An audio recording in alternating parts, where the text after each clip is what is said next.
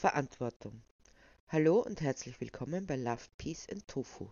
Drei Dinge, die sich nicht trennen lassen. Diesmal möchte ich ein Thema aufgreifen, das sich durch einen konkreten Anlassfall ergab, aber doch über diesen hinausgeht. Die spärlichen Fakten kurz zusammengefasst. Es geht um einen erfolgreichen Musiker, der, verschiedensten Berichten zufolge, einen privaten Raum einrichten ließ, in den er im Anschluss an Konzerte Mädchen, die er zu erst von dafür angeheuerten Menschen aussuchen ließ, einlud, um eine Party abseits der offiziellen zu feiern. Die Anschuldigungen, die im Raum stehen, sind vielfältig. Die Mädchen sollen gefügig gemacht worden sein, bevorzugt mit Drogen, so dass nicht mehr vom freien Willen gesprochen werden kann, wenn sexuelle Handlungen vollzogen wurden. Auf der anderen Seite steht die Behauptung, dass diese Mädchen sehr wohl wussten, was geschah und was sie taten, bevorzugt unter Anspielung ihrer Freizügigkeit. Sie hätten sich ihm quasi an den Hals geworfen, und es gebe keinerlei Hinweise, dass es hier in irgendeiner Weise um Machtmissbrauch bzw. Gewalt ginge. Das will ich jetzt einmal so stehen lassen, denn ich kann weder die eine noch die andere Seite verifizieren. Diese Aufgabe obliegt jetzt den Gerichten. Es geht mir mehr um gesellschaftliche Strukturen bzw. Entwicklungen, die hier zum Tragen kommen und zu dieser Situation führten. Dies betrifft nicht nur die Musikbranche, wie zu zeigen sein wird, sondern alle Bereiche, in denen es ein gewisses Machtgefälle gibt, das ausgenutzt werden kann oder nicht. Dabei kommt etwas zum Tragen, was in all diesen Diskussionen nicht einmal gestreift wurde, soweit ich diese verfolgt habe. Und das ist die Verantwortung. Denn Macht bringt auch Verantwortung mit sich. Diese kann man ernst nehmen oder sie auf andere abschieben. Machtmissbrauch ist letztlich immer fehlendes Verantwortungsbewusstsein. Doch wie kann es zu einem Machtmissbrauch kommen? Wie kommt die Macht dieses Mannes zustande? Schließlich stehen die Mädchen in keinem Abhängigkeitsverhältnis zu ihm. Zynisch könnte man sagen, wenn, dann steht er in Abhängigkeit von ihnen, denn wenn all diese Mädchen nicht mehr auf die Konzerte gingen, quasi jetzt einen Rammstein-Boykott ausriefen, keine Tonträger mehr hörten oder die entsprechenden Kanäle wie YouTube, Spotify etc. konsumierten, dann wäre das Geld weg und damit die Möglichkeit, sich solche Eskapaden zu erlauben. Also muss die Macht woanders liegen.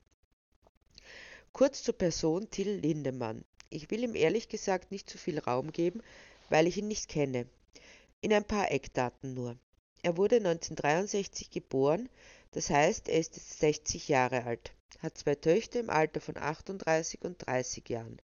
Es handelt sich also um einen alten Mann, über dessen ästhetische Qualitäten man nicht streiten kann, weil Geschmack nicht verhandelbar ist.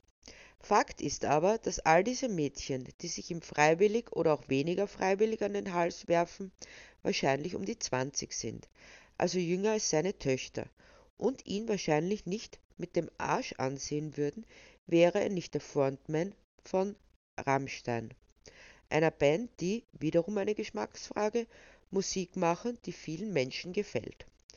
Das führt dazu, dass diese Band wohl viel Geld verdient, hat und nichts macht so sexy wie Geld. Nach wie vor sind die Konzerte gut besucht, es sei ihnen gegönnt. Doch da ist wohl ein Anhaltspunkt zu finden, warum es hier doch um Macht geht. Auch wenn all den Mädels nicht gedroht werden kann, dass sie gefeuert werden oder keine Arbeit mehr bekommen oder sonst irgendeinen Nachteil hätten, würden sie dieses Spiel nicht mitmachen. Die Macht liegt in der Bekanntheit. Wie viele Mädchen träumen nicht davon, von ihrem Idol bemerkt zu werden? Wie viele Teenager verzehrten sich in süßen Vorstellungen von einer großen Romanze mit ihrem Star? Das hört sich altbacken an und ist es wohl auch.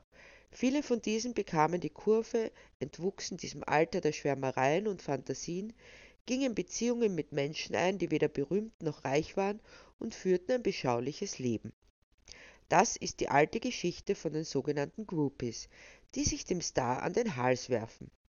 Doch heutzutage in Zeiten von Instagram, TikTok und Co. scheinen die Mädchen nicht mehr so naiv zu sein, wie sie es bis hinein in die 90er Jahre des letzten Jahrhunderts waren. Denn nun spielt etwas anderes eine Rolle, nämlich die aktuelle Präsenz auf diesen sozialen oder besser antisozialen Medien. Wir lernen es von InfluencerInnen oder YouTuberInnen etc., dass es wesentlich ist, ständig präsent zu sein und sich gegenseitig zu übertrumpfen. Nun ist dabei bei dem Mädchen eine Art und Weise der Selbstdarstellung eingetreten, bei der gegenseitig gewetteifert wird, welche hübscher ist bzw. die bessere Figur hat. Dementsprechend präsentieren sie sich. Was auch nichts weiters verwunderlich ist, da die Aufmerksamkeitsspanne auf ein quasi nicht vorhandensein im Millisekundenbereich zusammengeschmolzen ist. Das heißt, was innerhalb dieser Frequenz nicht verstanden bzw. als sehenswert qualifiziert wird, ist nicht vorhanden und wird übersprungen. Diese Zeitspanne ist jedoch so kurz, dass es eine rein intuitive Entscheidung ist, ob man weiter scrollt oder nicht. Dementsprechend leicht verständlich müssen die nicht vorhandenen Inhalte sein. Und eine Möglichkeit, diesen Sprung zu schaffen, ist aufreizend zu sein. Aufreizend in Pose und Darstellung. Das ist quasi das Gesetz dieses Marktes, leicht verständlich, für jeden verstehbar und ohne notwendige Erklärung. Es muss also die sogenannten Urinstinkte ansprechen und dazu gehört die Attraktivität. Nur interessiert man sich kaum für etwas, was darüber hinausgeht. Die Bekleidung wird immer spärlicher und die Posen aufreizender. Ein Mädchen mit strengem Dutt und im Tweedkostüm eignet sich möglicherweise als Premierministerin, wird aber sofort ausgeblendet aus dieser Art von Medien, bei denen es um den schnellen, hyperschnellen visuellen Kick geht. Nichts weiter. Natürlich könnte man sagen, würden sie nicht mitspielen, bababa, oder würden es sich niemand ansehen, ja, eh, geschenkt. Das sind Tatsachen, die man als gegeben hinnehmen muss. Es gibt welche, die es machen und welche, die konsumieren. So einfach ist das. Dazu kommt noch, dass es sich immer mehr überbieten muss, dass es immer krasser, schneller, zielgerichteter sein muss. Wenn man das nicht sieht, dann fällt man leicht auf die Argumentation herein, dass die Mädels sich quasi anbieten, indem sie so freizügig sind. Dabei machen sie nichts anderes, als bei einem Spiel mitzumachen, dessen Regel sie zwar umsetzen, die sie aber nicht beeinflussen können, wollen, wie auch immer, sei dahingestellt. Anders gewendet, der Markt, der heilige freie Markt, der alles regelt, angeblich sogar zum Guten, verlangt, das heißt, die Nachfrage ist da und deshalb wird diese bedient. Was ein Angebot generiert und sobald das Angebot da ist, ergibt sich auch die Nachfrage. Wie herum man es dreht, es bleibt sich gleich. Nachfrage erzeugt Angebot, erzeugt Nachfrage.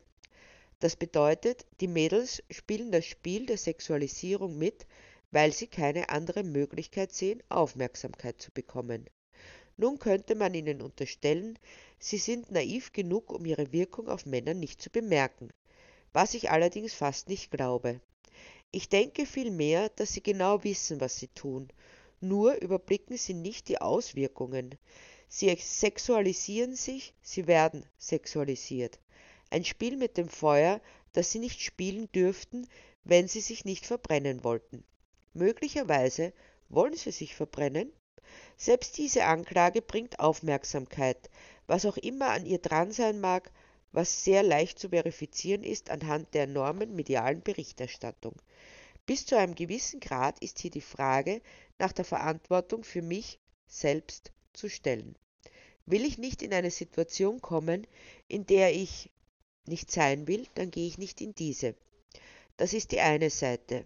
Auf der anderen Seite steht ein Mann, der so alt ist, dass er der Großvater von diesen Mädels sein könnte.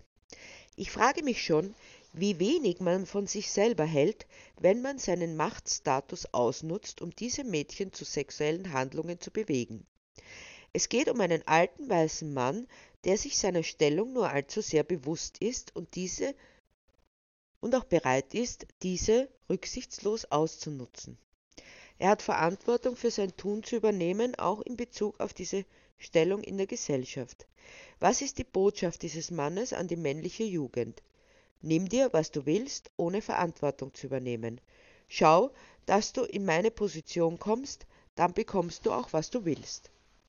Ob freiwillig oder nicht, sei dahingestellt. Selbst wenn es nicht stimmen sollte, so ist das doch, was die männlichen Fans verstehen. Martialisch, arrogant, patriarchal und anachronistisch ist das Männerbild, das hier vertreten wird. Das ist ein Raum, in dem wir uns in eine Zeit zurückkatapultieren, in der Frauen nur als Objekt und Besitz gehandelt wurden, was vielen von diesen möchtegern Machos gefällt. Eine Zeit, in der Frauen willen und meinungslos hinzunehmen hatten, was mit ihnen geschah. Verkörperung von Macht und Egozentrik, Narzissmus und Arroganz. Das sind übrigens die männlichen Fans, die die Herren auf der Bühne aufs vehementeste verteidigen, denn sie holen sie in eine Bubble, in der sie sich nur allzu wohl fühlen. Denn Respekt und Achtung sind sehr anstrengend gegenüber einer anderen Person, egal welchen Geschlecht sie ist. Sie vermitteln, dass Gewalt, vor allem sexualisierte Gewalt, das Leben doch viel einfacher macht, mit klaren Strukturen der überlegenen Männlichkeit und der unterwürfigen Weiblichkeit. Dabei geht es nicht um irgendeinen Hinterhofpascha, sondern um Menschen, die mit ihrer Botschaft und ihrem Gehabe Millionen von Menschen erreichen und diese Art des Umgangs miteinander als völlig in Ordnung darstellen. Sie stehen als ein Rollenmodell, das ob seiner Einseitigkeit und Einfachkeit gerne übernommen wird.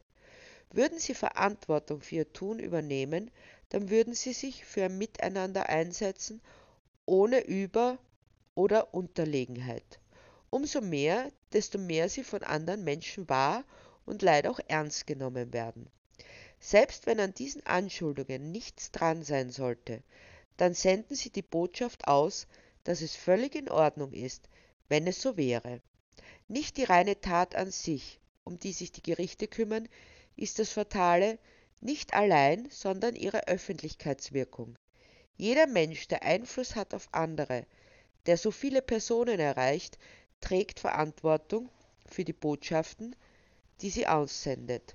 Und doch, sie wissen sehr wohl, was sie sagen und tun und wie sie verstanden werden. Denn es ist wohl kalkuliert. Diese gesellschaftliche Verantwortung treten sie mit Füßen, als würde es sie nichts angehen als würden die Folgen nichts mit ihnen zu tun haben. Und genau das ist das eigentliche Verwerfliche daran, dass Menschen in der Öffentlichkeit keine Verantwortung mehr übernehmen. Mehr noch, sie könnten durch eben jene Präsenz ein Vorbild werden, bei dem Männer sehen, dass Frauen Respekt und Achtung verdient haben. Doch letztlich ist auch das wieder ein Spiegel unserer Zeit, denn wäre es nicht besonders schick, sich nicht mehr verantwortlich zu fühlen, als wäre man eine Insel und nicht Teil der Gesellschaft, würden solche Menschen mit dieser Botschaft nicht ernst genommen werden. Sie machen nichts anderes, als Tendenzen der Gesellschaft aufzugreifen und sie in ihrer Darstellung zu verarbeiten, wodurch sich die Gesellschaft derer, die sie hören und sehen, wiederum in ihren Ansichten bestätigt fühlt. Das Problem ist vielschichtiger, als es dargestellt wird denn es müssen schon die entsprechenden Strukturen gegeben sein, die jenen Herren zum Ruhm und Reichtum verhelfen. Daran, dass sie einfach gute Musiker sind, kann es nicht liegen, denn da müssten ganz andere an ihrer Stelle stehen. Doch sie stehen dort, weil sie den Zeitgeist und die gesellschaftlichen Gegebenheiten bedienen. Kurz gesagt, eine Gesellschaft, die Männer wie Till Lindemann hervorbringt und hochkommen lässt, ist eine Gesellschaft, die diese gemacht und womöglich gar verdient hat. Würde man diese Affäre ernst nehmen, wäre es einfach, sich von diesen abzuwenden und jenen zuzuwenden, die in ihrer Kunst etwas verkörpern, was Respekt, Anstand und Verantwortung bedeutet, die zu Love, Peace and Tofu führt.